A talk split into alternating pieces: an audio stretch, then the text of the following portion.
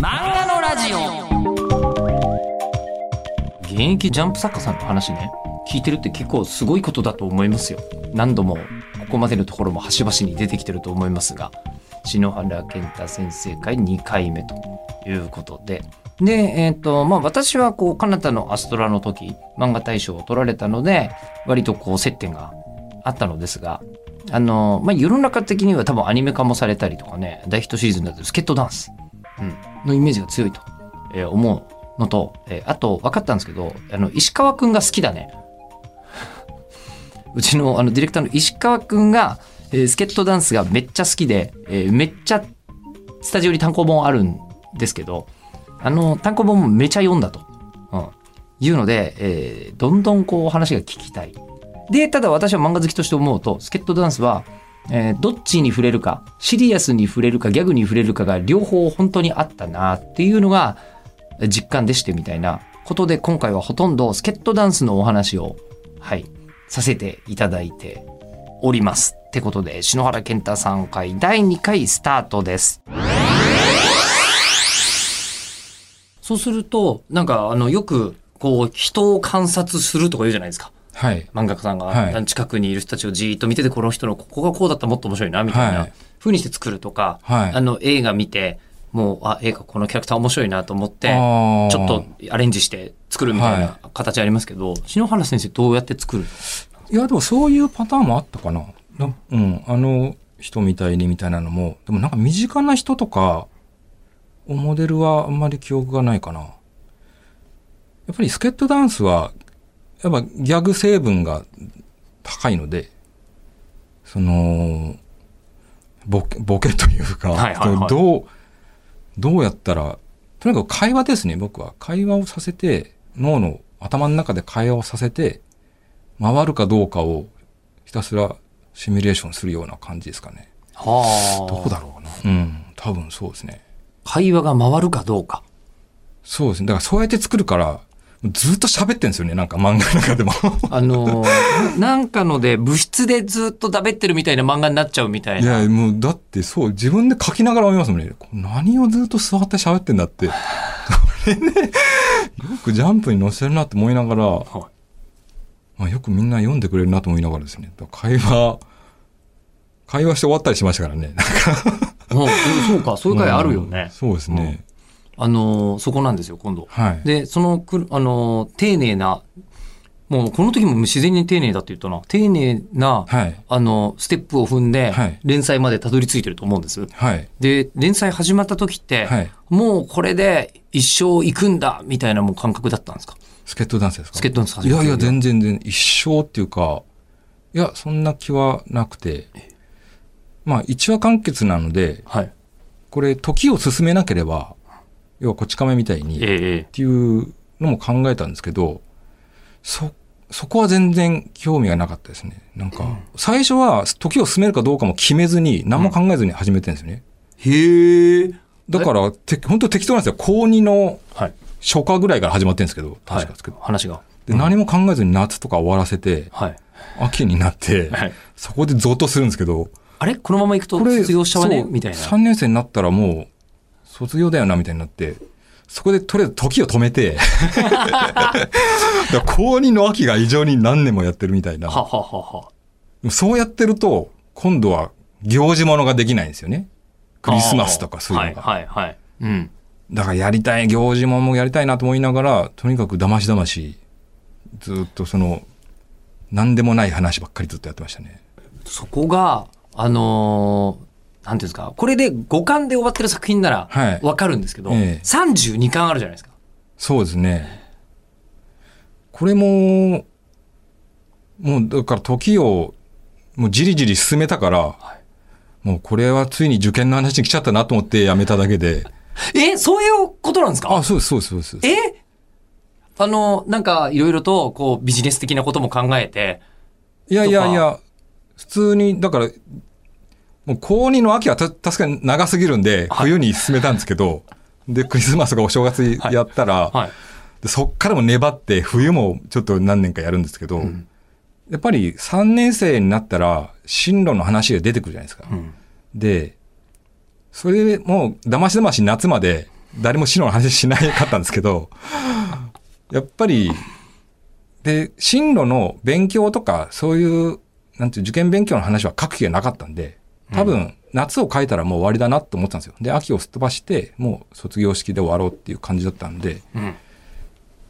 だから本当に時が来たって感じなんですよね。その、高3になって、で、新入生入ってきてとかっていう話を一通りやって、その前に、やっぱそのスイッチの話は決着つけないといけないんで、そこを、どっか正月休みとかそういうタイミングで考えて、で、スイッチの話が終わったらもう、夏、夏というか、まあ最後のクライマックスに行こうっていう感じで、だから本当に時が来たからっていう感じで、だからこれ時を進めない感じの一話完結コメディだったら、多分スケートダンスだったら無限に作れますね、多分。え、え、あの、多分ですけど。無限っていう、ごめんなさい、それは言い過ぎました。いやでも、あの今逆にそれは脅威だなと思って、あの、僕、まあ、漫画家さんのインタビューとか読むのも好きなんですけど、はい。えっ、と、上田正史先生が今までにはいはいはいはい、あの、こう書いた、えっ、と、クリスマスとか正月とか、それこそ連載で書くじゃないですか。ではい。こうちゃんもあって、刈り上げくんもあって、みたいな、おとぼけ課長があってみたいなことになると、えっ、と、今までにどうやら1000本ぐらいはもうクリスマスの漫画とか書いてるらしいっていう4 個も書いてるらしいって聞いて、脅威すぎると、いうふうに思ったことがあったんですが、はい。今の、あの、僕、あれ、アイデアが毎回スケットダンスちゃんとあったじゃないですか。でうんあの、ものによっては推理っぽいのもあるし、はいはいはいみたいなとかがある中で、はい。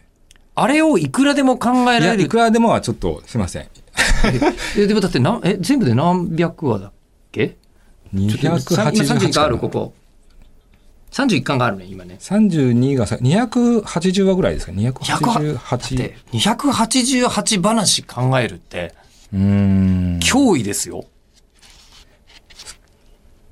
あ、に、えっ、と、に32が最後がですね279話だね。今手元にあるのが30巻なんですけど。え要するにえ、はい。いろんな話ができるような環境にしてたっていうのがでかいと思うんですね。多分それはウィッチウォッチも同じなんですよ。あのー要するにギャグだけやってたら多分無理だと思いますね。うん。うん。でもギャグもやって、その人情ものもやって、シリアスな話もやって、ミステリーもやってとかっていう、そのノンジャンルでいろんな方向に触れるから、多分長く続けられたとは思うんですけど、そ、そこ気になってたんですよ。はい実は、あの、ご紹介するときに、はい何漫画家さんなんだろうってのがちょっとあって、ああの、ストーリー漫画家さんとか、ーはい。ね、あの、こう、ギャグ漫画家さんとかはい。いろいろいる中で、篠原先生ってどのジャンルなんだろうそれはね、僕も困ってるっていうか、困ってるんですか？困ってるか、いや、いろいろやりたいんですよ、やっぱりその。で、それはスケットダンスの経験則でも、こういろんなことを書いた方が長くというかネタ出しもいろいろできるし、で自分も好きなのでね、そういういろんなものに手を出すのが。だから、こう、ウィッチウォッチを始めて、こう、スケットダンスみたいにいろんなことをやろうと思って、こう、環境を整えていったんですけど、やっぱ感想の中では、何をやりたいかがわからないみたいな、いや、いろいろやりたいんですけど、みたいな感じなんですけど、だからこのジャンルでカテゴライズされるっていうのがすごく苦手ですね。はあ。その、ギャグ漫画家って言ったらギャグしか書いちゃいけないような気がするじゃないですか。ギャグを頑張れみたいな。なんかそこすっごい、うんなんかあのギャグ漫画家さんを苦しめているような気がなんいや、そうか、です。ギャグだけだったら続かないと思いますよ。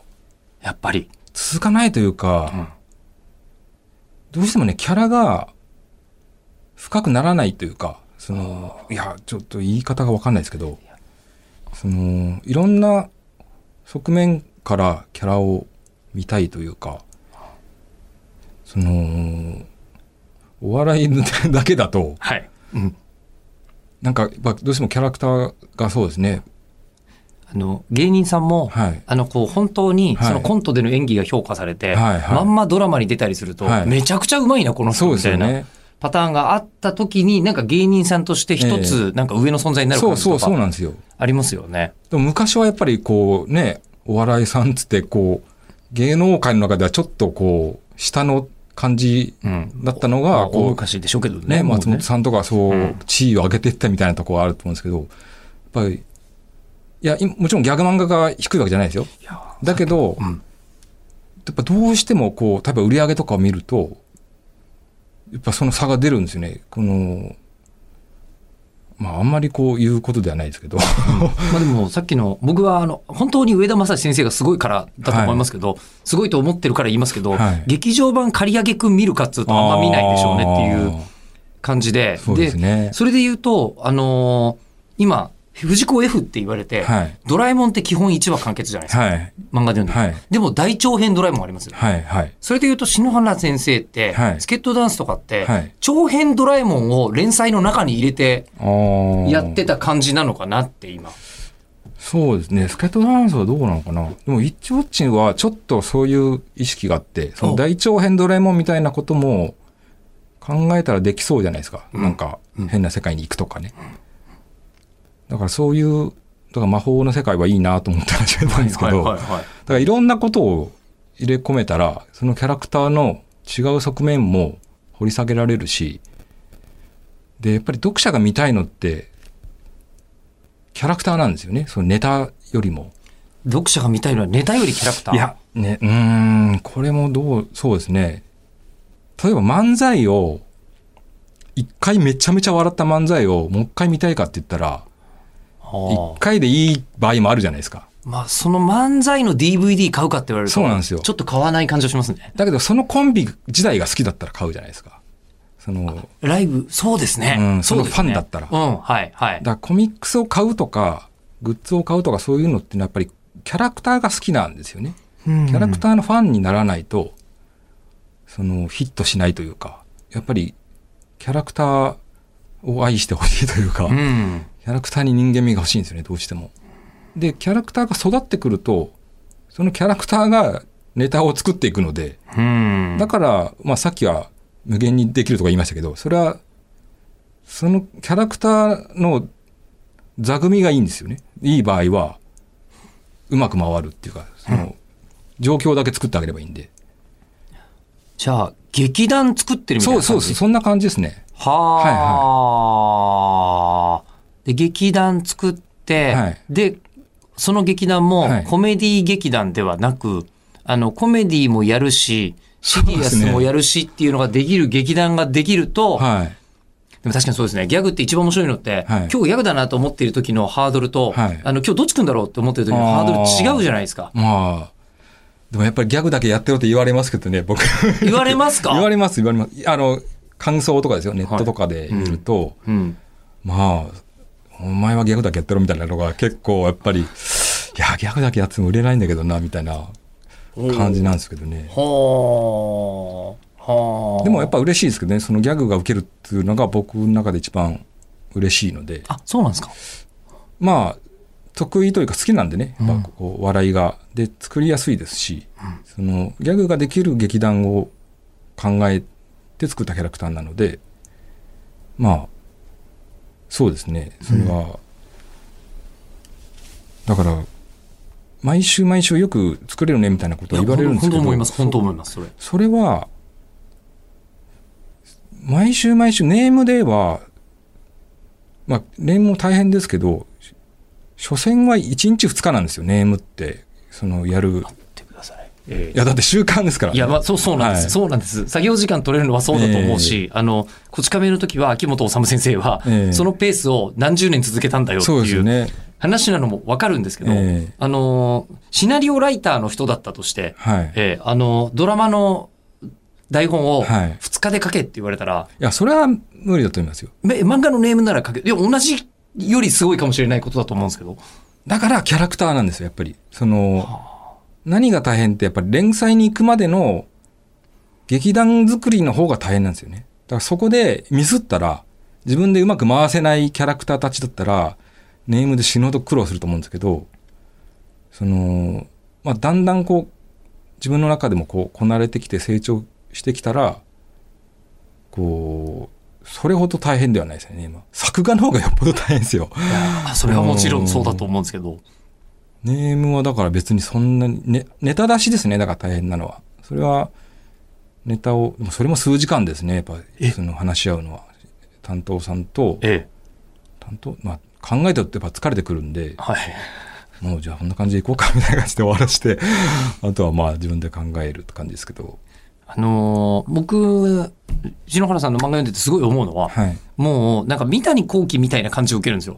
はあ、完璧みたいな。あ、ここのセリフがここに全部繋がるんだみたいなのを見てでも。すごい好きです。三谷さんは。はい。だからシチュエーションコメディって感じですかね。はいその状況、面白状況を作ってあげて、そこにキャラクターをぶち込むっていう。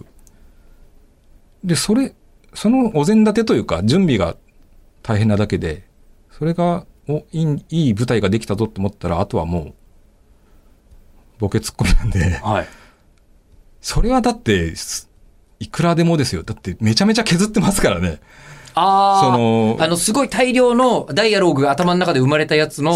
ネームって普通にバーって書いたら、はい19じゃ全然僕収まんないですよ。それはで、大体20何ページとかになって、はい。収まんないから、コマを詰めてとか、その、面白かった、ここ書きたかったなっていうのはもう、結構削ってますよ。だから。いいとこだけみたいにしてる。一番面白いとこ、あとはオチにつながるところで必要なシーンとかは入れてとかやると、ここ、絶対受けたいなっていうところも、まあまあ、でも、やっぱ削ってはいますよね。そこが一番悔しいところなんです悔しいですよね。ええせっかくお面白いいい会話のやり取り思いついたんだけど、ねこれ入んないわ物語上っていう。そのページ数決まってるっていうのは本当きついんですよけど、はい、まあでもそれ無限に書いても今度作画が大変なので、まあしょうがないですけど、それこそ三谷幸喜さんも CM があった方が書けるって言ってましたけどね。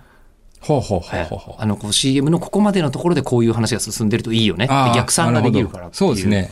うん。話をされて、きっとページ数が決まってるっていうのも、まあ制約があるのは助かるは助かるんですけど、そうですね。そんなに大変、まあ大変ですけど、まあ絵の方が大変ですね。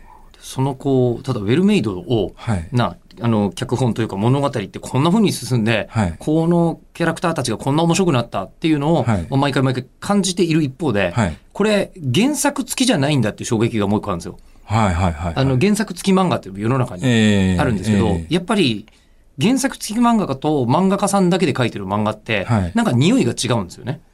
ああ、でも、うんそうなんですかね。うん、でもやっぱ漫画のいいところはやっぱり、一人のその脳から手に伝わってる感じは、はあ絶対一個の特徴だと思うんですよね。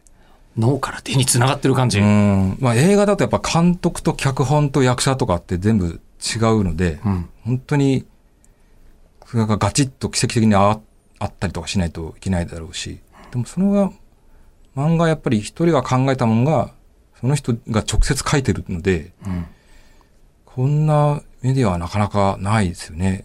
その、やりやすいというか。まあでもそれこそゲームとかって、はい昔はもう分業し、もう昔とか一番初めは一人で作っている時代があって、ええその後、えっ、と、分業の時代が来て、はい今実はインディーゲーム大流行りなんですよ。ああ、一人で。あの、一人とか少人数うんで作ってる人たちのゲームが100万本売れちゃうような、なるほど。あの、今までなかったけど、あの、そのえ、スチームとかのね、はいアアプリストアみたいなものはいはいはいが生まれちゃったから、ええそういう状況がまた来てるんですけど、ああの、やっぱり少人数で、あ、はい。えっ、と、作ることはい。って、まあ魅力があるという、そうですね。いろんなしがらみがないというか、その、だから欠点も多いでしょうけど、その、やっぱ作品としては、こう、濃縮されてるっていうかね、その直直感がいいですよね。うんあの、そこで、えっ、と、今回、はい。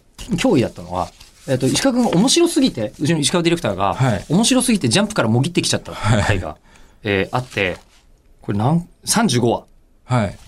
なんですけど、もうこれ見たときに、はい。えー若干本気で驚いたんですよ。あ、そうですか？はい。あのー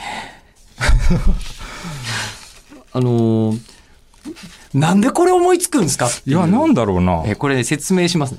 一応、あの、いつものウィッチウォッチの、えっ、と、キャラクター、レギュラーがいるところに、はい。えー持ちかけられる相談が、えー教科書のニューホライズンのキャラから相談を受けるっていう。で、あの、英語の教科書の画風のまんま、そのまま、そ,、のまま登場してるっていうのを見て、はい。これ多分、企画会議やったら出ないよね。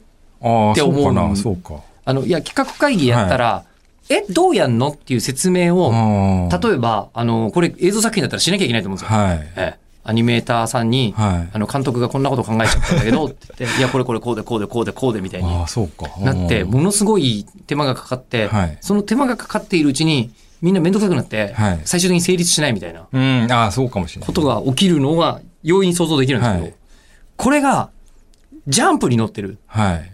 えーあの、これがですね、評論家の梅津常秀さんと話してて、はい。えー日本の漫画というのの面白いポイントというのは、はい。えー一番エはい。ッジの効いた表現が一番メジャーなものに載っていることだと。ああ、なるほど。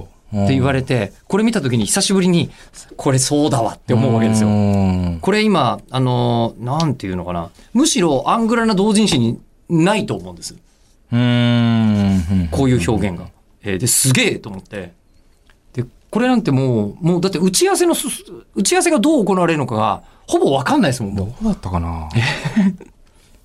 確か最初先生、英語の先生のアイディアだったのかな？ニューホライズンみたいな喋り方をする先生とか言って自分でププって笑ってて。う。はい。まあ、コントとしてはそうですよね。ねお笑いの発想で言うなら、そういうコントは確かにありそう。で、なんか多分依頼人に、をいここのタイミングで2個が魔法で役に立つっていうのを入れたいなと思ってたので、で、依頼人に多分したんだと思うんですけど、で、まあ画風を変えようっていうのはまあすぐ、よくどっちかというとやるタイプなんで僕は。はあ、はあ、はい、はい。それは時々。それで、まあ、すぐ、ニューホライズンの古本を買って、はい。はい、はい、はい、はい。で、当然これやっていいいいっていうのをこう編集に聞いて、で、ジャンプは本当に自由にやらせるんで、うん。大丈夫っすよ、みたいな感じで、その悪く書かなければいいっていう判断なんですよね、大体、ジャンプは。その、それを腐すような感じだとまずいけども、この、悪くないんであれば、全然っていう感じで、で、そうですね。これは結構受けましたね、それは。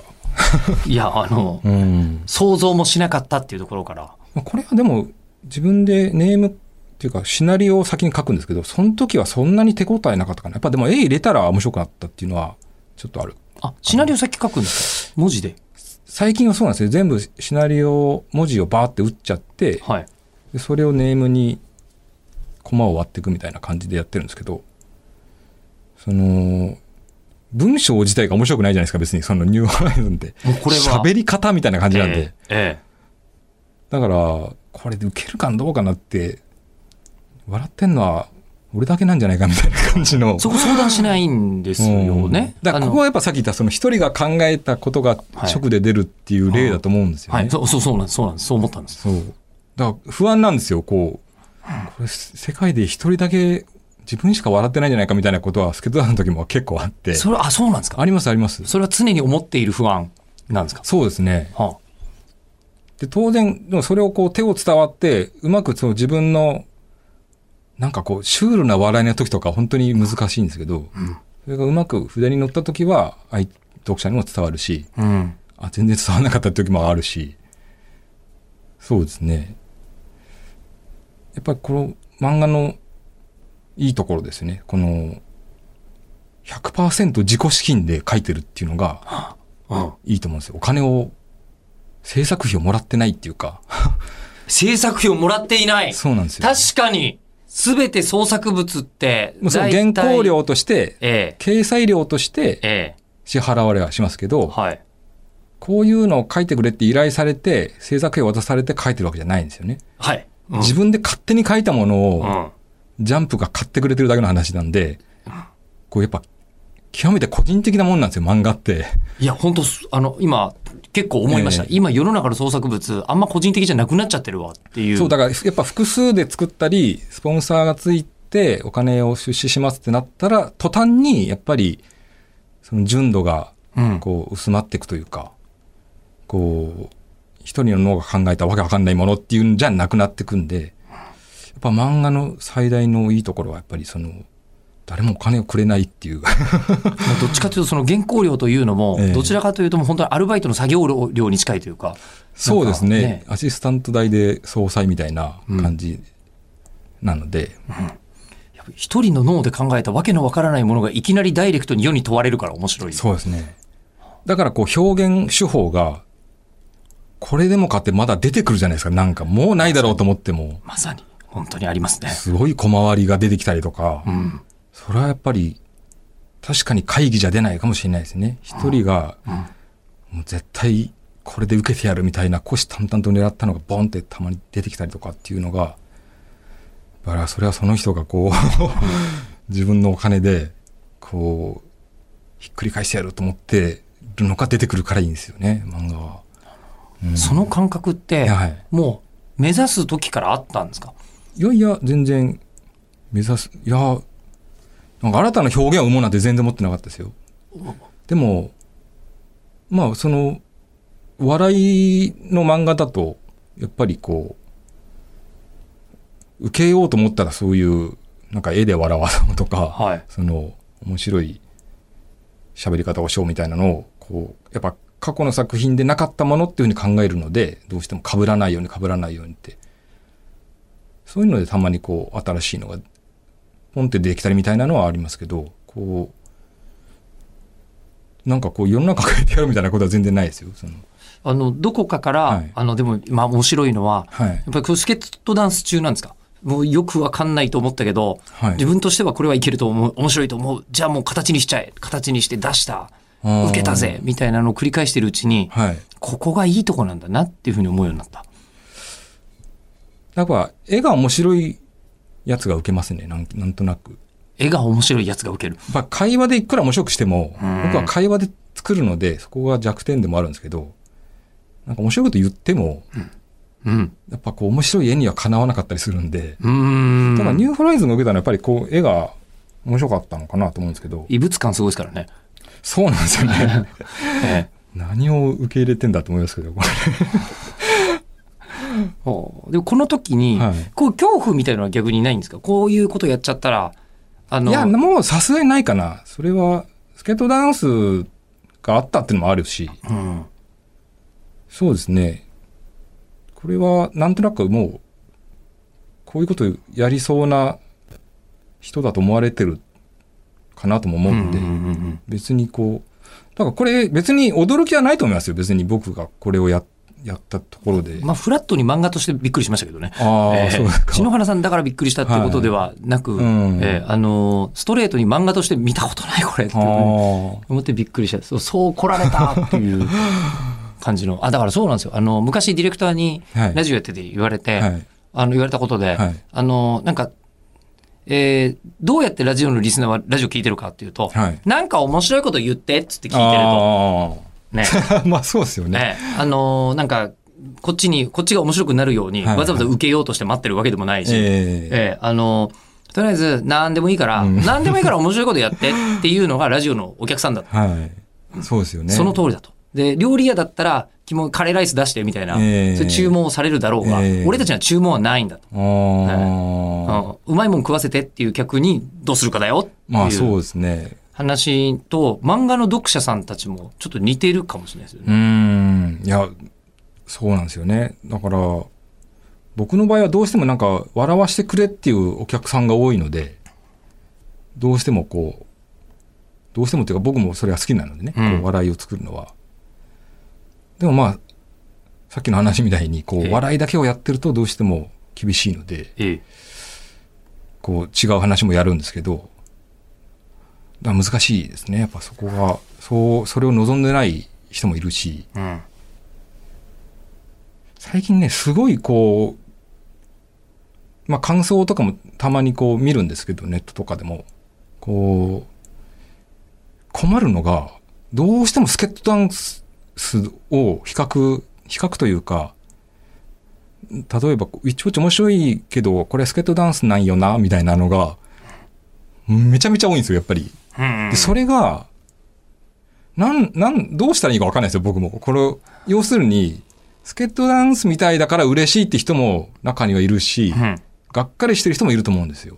もっと違うことやってくれれば違うことやってくれっていう。んでも、同じ作者が、まあ、学園コメディやったら、まあ、必殺技は同じなので、うんどうしてもその、スケートダンスと同じような、こう、で関西弁のツッコミだし、になってしまう、なってしまうというか、まあ、そうしてるんですけど、だからそれをがっかりされると、こう、あ、もっと違うのを見せないといけないのかな、みたいな。でも多分違うのを見せると、いや、そうじゃなくてスケートダンスやってくれっていう人もいるだろうし、多分半々ぐらいいると思うんですよね。うんどうしようみたいな。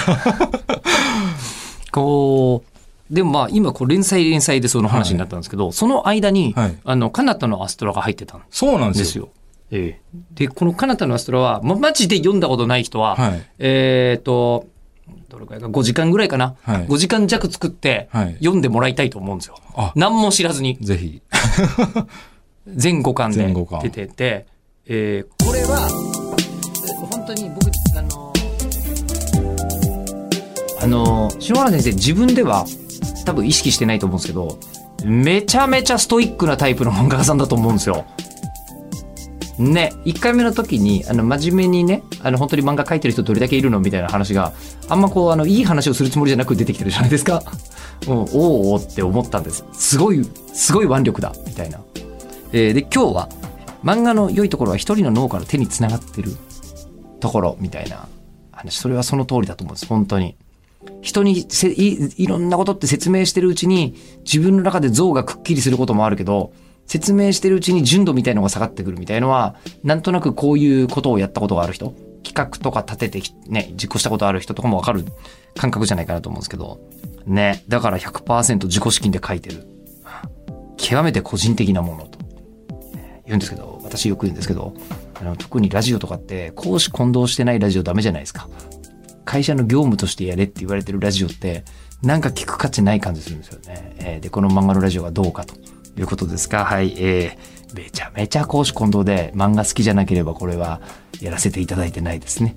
で、それで、あの、まあ、漫画大賞やってるわけなんですけども、え次回はですね、あの、カナタのアストラ、えー漫画大賞取ったんで、ここのお話は、ちょっと、えー多めにさせていただきたいと思います。次回配信は12月19日日曜日午後6時予定です。お楽しみに。